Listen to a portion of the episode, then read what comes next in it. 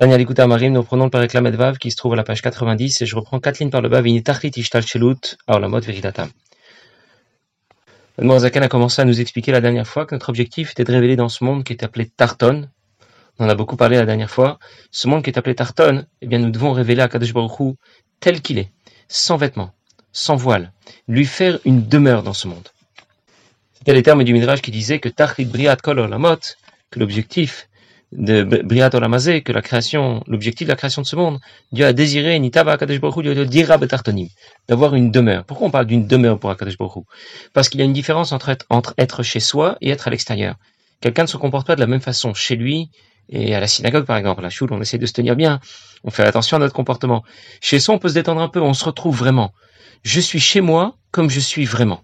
Eh bien, c'est ce qu'on nous demande. C'est dans cet esprit qu'on nous demande de faire pour Dieu une demeure dans ce monde. Ça veut dire de faire pour Dieu un endroit dans lequel il se sente vraiment à l'aise, dans, lequel il se retrouve vraiment. Comment on va réaliser cela Eh bien, par la pratique concrète des mitzvot. Pourquoi? Parce que les mitzvot correspondent à la volonté profonde de Dieu, à la sagesse suprême de Dieu. C'est ce qu'on appelle barer.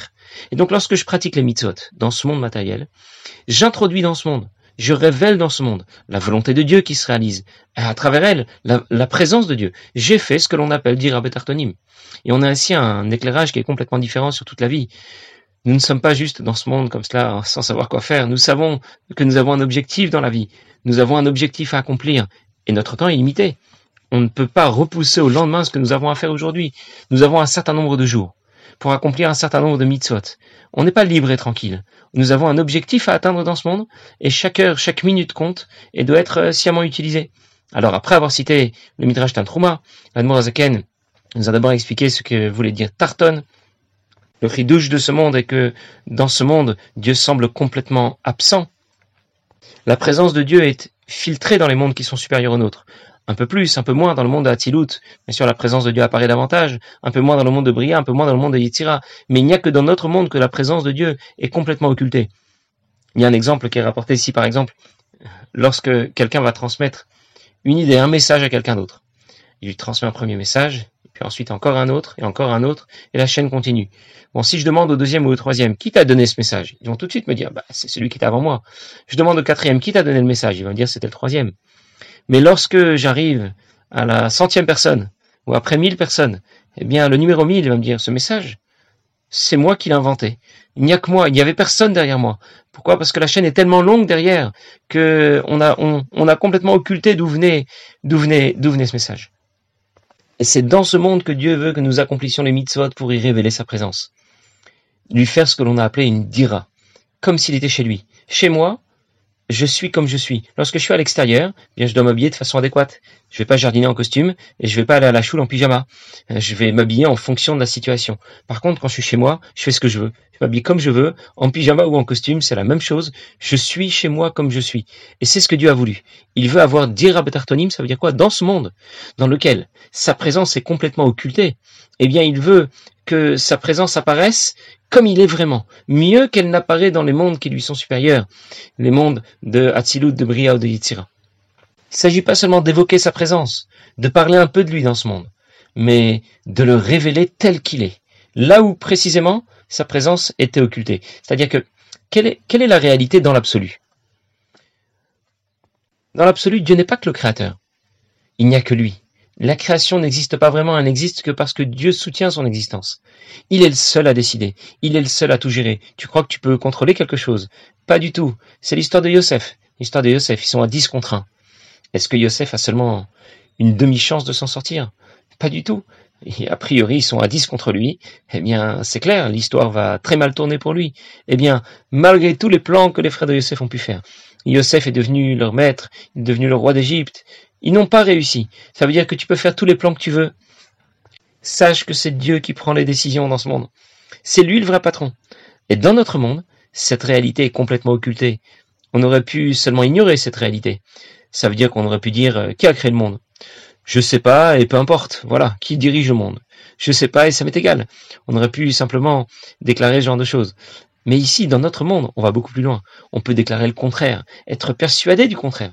Ceux qui parlent de cette réalité, ceux qui parlent de Dieu, de son existence et de la façon dont Dieu va gérer le monde, mais ce sont eux qui passent pour des illuminés, ce sont des fous, des croyants. Quel Dieu? Ça n'existe pas, c'est des bêtises.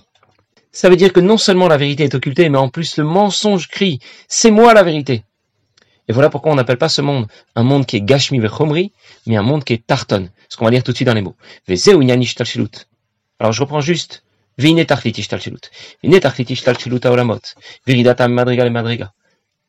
L'objectif pour lequel les mondes ont été créés, les différents mondes de la création qui s'enchaînent les uns derrière les autres, ce n'est pas pour les mondes qui sont supérieurs aux nôtres, où il veut la merida, mais puisque notre monde, euh, les, différents mondes de la création, eh bien, ne vivent qu'une descente spirituelle par rapport au divin et la Atartit ou la Tarton.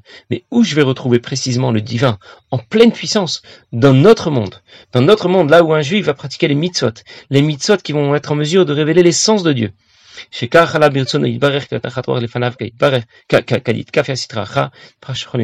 Parce que c'est dans notre monde que nous pouvons accomplir la volonté de Dieu, lui apporter la satisfaction qu'il attend de nous, en transformant l'obscurité en lumière, ça veut dire en soumettant, en renversant les choses, en faisant que ce mensonge ne puisse pas s'affirmer. Ah, Faire que le divin va éclairer l'endroit où nous nous trouvons, l'endroit qui est obscur, où la présence de Dieu est occultée, où les forces du mal ou les clipotes dominent, avec beaucoup plus de force, beaucoup plus de lumière, avec la force qu'a la lumière lorsqu'elle jaillit de l'obscurité. Mais beaucoup plus qu'elle ne brille dans les mondes supérieurs. Ça veut dire que dans notre monde, on va y retrouver la présence de Dieu avec une puissance supérieure à celle des mondes spirituels qui nous dépassent. Parce que, au-delà de notre monde, le divin, c'est vrai, se révèle, mais il est malgré tout voilé. Il est, la présence de Dieu est tout de même voilée pour que les, ces différents mondes de la création ne disparaissent pas, alors que dans, la, dans les mitzvot, eh bien, je vais retrouver Akadosh Baruch lui-même. Il y a un autre exemple qui est rapporté dans la Chassidoute, où on explique que lorsqu'un roi euh, va rencontrer ses ministres, eh bien, il s'habille d'une certaine manière.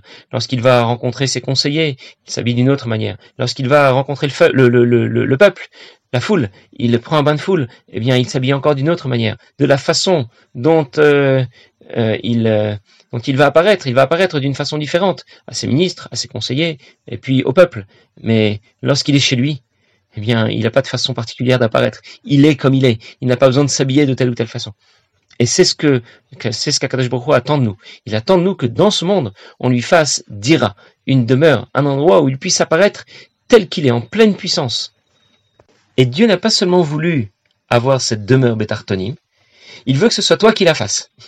Ça veut dire que l'objectif est tarton. Où, où est l'endroit dans lequel nous avons à intervenir? Ce monde qui est matériel et grossier, il n'y a pas plus bas. Qui doit intervenir? Un juif dans ce monde matériel. Neshama begouf, ça veut dire lorsqu'il est vivant dans un corps matériel. Et que va-t-il faire dans ce monde matériel? Il va faire des gestes, il va agir, des gestes techniques, accomplir concrètement les mitzvot. C'est ce qu'il y a de plus bas. Il aurait été capable d'éveiller ses sentiments, de, faire fonctionner son cerveau et de réfléchir à la grandeur de Dieu. Pas du tout, c'est pas ce qu'on lui demande. On lui demande ce qu'il y a de plus tartonne. De quelle façon il va s'y prendre avec par, la pratique concrète des mitzvot. Ça veut dire que ce que l'Admorazakan est en train de nous dire, c'est que l'objectif ultime de l'ensemble du système, c'est notre monde. L'ensemble du système, depuis le monde de Hatzilut, les Sphirot, les Malachim qui évoluent dans les mondes de Bria, de Yetzira, les Ganeden, le Ganeden et les Neshamot, tout ça c'est très beau et c'est très joli. Mais ce n'est pas pour cela que l'ensemble du système existe. L'ensemble du système existe pour que notre monde puisse exister et que dans notre monde nous puissions, nous, une neshama dans un corps, pratiquer concrètement les mitzvot. Du coup, je vois le monde avec un œil qui est complètement différent. On peut encore se demander pourquoi l'Admorazakan a besoin de nous dire que l'objectif c'est notre monde? On aurait pu dire mais ça semble, ça semble relativement évident. Quand je descends du cinquième étage pour arriver au rez-de-chaussée, j'ai compris que l'objectif c'était d'arriver au rez-de-chaussée. Pourquoi la Zakan a besoin de nous dire que l'objectif de l'ensemble du système, c'est le monde le plus bas, notre monde dans lequel on nous attend? Euh, Nous avons un défi à relever dans ce monde, pratiquer Torah Mitzvot. C'était presque évident. C'est qu'en vérité, on aurait pu dire que l'objectif, c'est pas tellement ce monde matériel, mais plutôt de mettre en évidence les mondes spirituels les plus hauts, voir le divin à un niveau supérieur. Voilà ce que nous aurions cru. Voilà l'erreur que nous aurions pu faire si la Zaken euh, n'était pas intervenue là pour nous expliquer tout ça. Je vous donne un exemple On dit de Shlomo Ameler qu'il était quelqu'un de très intelligent, il était capable de donner euh, 3000, 3000 exemples différents. Ça veut dire que quand on est capable de donner 3000 exemples, c'est pas juste qu'on a beaucoup d'imagination, c'est qu'il est capable d'expliquer à quelqu'un qui est 3000 fois inférieur dans son intelligence à lui. Il est capable de donner un exemple, et l'exemple de l'exemple, et encore un exemple pour expliquer l'exemple précédent. D'autres mots, Shlomo est capable d'expliquer des choses les plus complexes à quelqu'un qui serait complètement idiot. Qu'est-ce que ça prouve? L'objectif. Pourquoi Shlomo Amelech lui explique, lui explique, quelque chose et qu'est-ce que ça vient nous apprendre? Ça vient nous apprendre a priori la grandeur de Shlomo Amelech. On n'est pas en train d'insister ici sur la bêtise de celui qui reçoit euh, l'enseignement de Shlomo Amelech 3000 exemples plus tard. On insiste sur la sagesse de Shlomo Amelech. Et donc on aurait pu dire, bien sûr, ce monde matériel a été créé, mais c'était seulement pour mettre en évidence la grandeur de Dieu dans les mondes spirituels qui sont au-dessus de lui. Ou bien je vais vous donner un autre exemple. Euh, quelqu'un vend une lampe torche, elle nous dit, il nous dit que cette lampe torche, elle peut éclairer à un kilomètre. Mille mètres, elle peut éclairer. Qu'est-ce que tu veux dire? L'objectif, c'est d'éclairer un kilomètre? Non.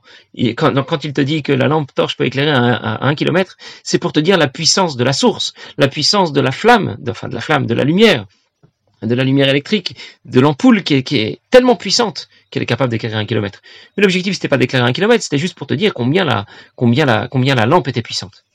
Et on aurait pu penser la même chose. On aurait pu dire que la raison pour laquelle Admorazaken nous, nous, nous dit que ce monde est le monde le plus bas, c'est simplement pour nous dire à quel point le divin qui dépasse ce monde est puissant, à quel point il est lumineux. Eh bien, pas du tout. L'objectif de l'ensemble du système, c'est précisément notre monde. Ça veut dire que Dieu se focalise sur notre monde. On y pratique les mitzvot. Les mitzvot qui sont beaucoup plus bien sûr tartonne, c'est un geste technique par rapport à une avoda par rapport au développement d'amour, de crainte pour Dieu. On, y engage le gouffre, le corps, l'âme animale, qui doivent aussi pratiquer les mitzvot. Et c'est de cette manière que nous allons faire pour Akadosh Baruch dira Betartoni. Et cette idée, comme je disais la dernière fois, est vraiment fondamentale. C'est un message de la chassidoute, c'est de la chassidoute, qui est vraiment central dans tous les dans tout l'enseignement que peut nous apporter la chassidoute. Un, jour, le Rav euh, Chaim Gutnik, a mérité d'être reçu par le rabbi et il a fait plusieurs shlichuyot pour le rabbi et auprès de différents rabbinim, auprès de différentes personnalités. Et une fois qu'il était un jour euh, en entretien privé avec le rabbi, il a expliqué au rabbi que les Talmidim, les Shiva de Tels, l'avaient invité pour un Shabbat plein. Et il a demandé au rabbi s'il devait accepter cette invitation et participer à ce Shabbat. Et pour cela, il devait repousser son voyage, il avait un voyage prévu. Et finalement, le rabbi lui a dit d'accepter. Et il lui a aussi demandé de prendre contact avec un des participants à Shabbat plein, qui est réputé être très opposé à la Chita de Lubavitch, la Chassidut, et d'essayer de savoir pourquoi il avait tellement d'opposition et tellement de critiques envers Lubavitch. Très bien. Et au cours du Shabbat, c'est très bien passé.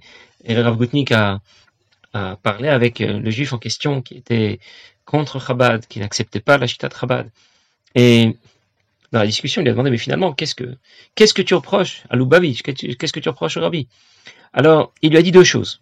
D'abord, le rabbi fait des choses extraordinaires, c'est magnifique, c'est tout ce qu'on veut, mais malgré tout, il aurait pu euh, prendre conseil auprès des autres Gdolé Israël de sa génération, il aurait pu en parler avec d'autres rabbinim, et les consulter, et ensuite on aurait pris des décisions communes. Et la deuxième, le deuxième point qui, me, qui ne me passe pas, euh, c'est que le rabbi a pris un midrash un peu, un peu obscur. Euh, Tachlit, Briat, Olamazé, l'objectif de ce monde, c'est qu'Akadosh Baruch a désiré avoir une dira betartonim, une demeure dans ce monde. Et le rabbi a mis ça sur un piédestal. Il en fait un principe de base, un principe fondamental de tout Torah et mitzvot. C'est le ikar, c'est l'essentiel dans, dans, dans Avodat Hashem. Voilà ce que, voilà ce que, ce monsieur reproche au rabbi. Alors, lorsque le Rav Chaim Gutnik a rencontré à nouveau le rabbi qui lui a raconté ce qui s'était passé. Et il lui a expliqué quelles étaient les deux, les deux critiques euh, qu'avait formulé, euh, qu'avait formulé ce monsieur. Le rabbi, avec un grand sourire, lui a dit, mais la première question est répondue avec la deuxième. C'est précisément parce qu'ils ne comprennent pas pourquoi, dans, dans, les mots de ce midrash, il y a là le fondement de tout Torah et Mitzvot. Il y a un principe de base de tout notre, tout notre avodat Hashem, tout notre service de Dieu, que finalement il n'y a personne avec qui parler, et c'est pour cela que je ne peux consulter personne. Évidemment, nous, on comprend ça plutôt avec euh, l'humilité du rabbi. Euh, mais nous savons qu'il n'y a qu'un seul chef dans le peuple juif, un Roche Béné Israël, il n'y a qu'une seule tête, donc évidemment que le rabbi ne va pas aller consulter, euh, consulter d'autres, d'autres rabbinim. On raconte aussi qu'une autre fois, le Mashper Fegin a interrogé un des Tmimim, un des la Et il lui a demandé ce qu'il avait appris. Alors le Bachour lui a fait la liste des différents mamarim, des différents discours chassidiques qu'il avait appris. Le Khatchafegin lui a dit, je t'ai pas demandé quel mamarim tu as appris, je t'ai demandé qu'est-ce que tu as appris. Et il lui a expliqué que dans l'ensemble de ces mamarim, il y a un seul principe, une seule idée, qui est une idée fondamentale, une idée de base, qui est le fil conducteur de l'ensemble des mamarim, de l'ensemble des discours chassidiques de tous les rébéim. C'est qu'Akadosh Baruch a voulu avoir dira Betartonim. C'est un midrash qui a l'air si simple et en même temps qui est tellement puissant parce qu'il nous guide, il nous explique que l'objectif de l'ensemble du système, c'est notre monde matériel. Dieu se focalise sur nous.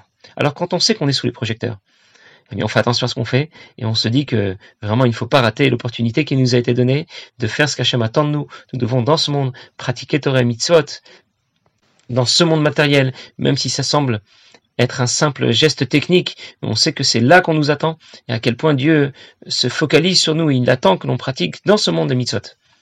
Passez une bonne journée.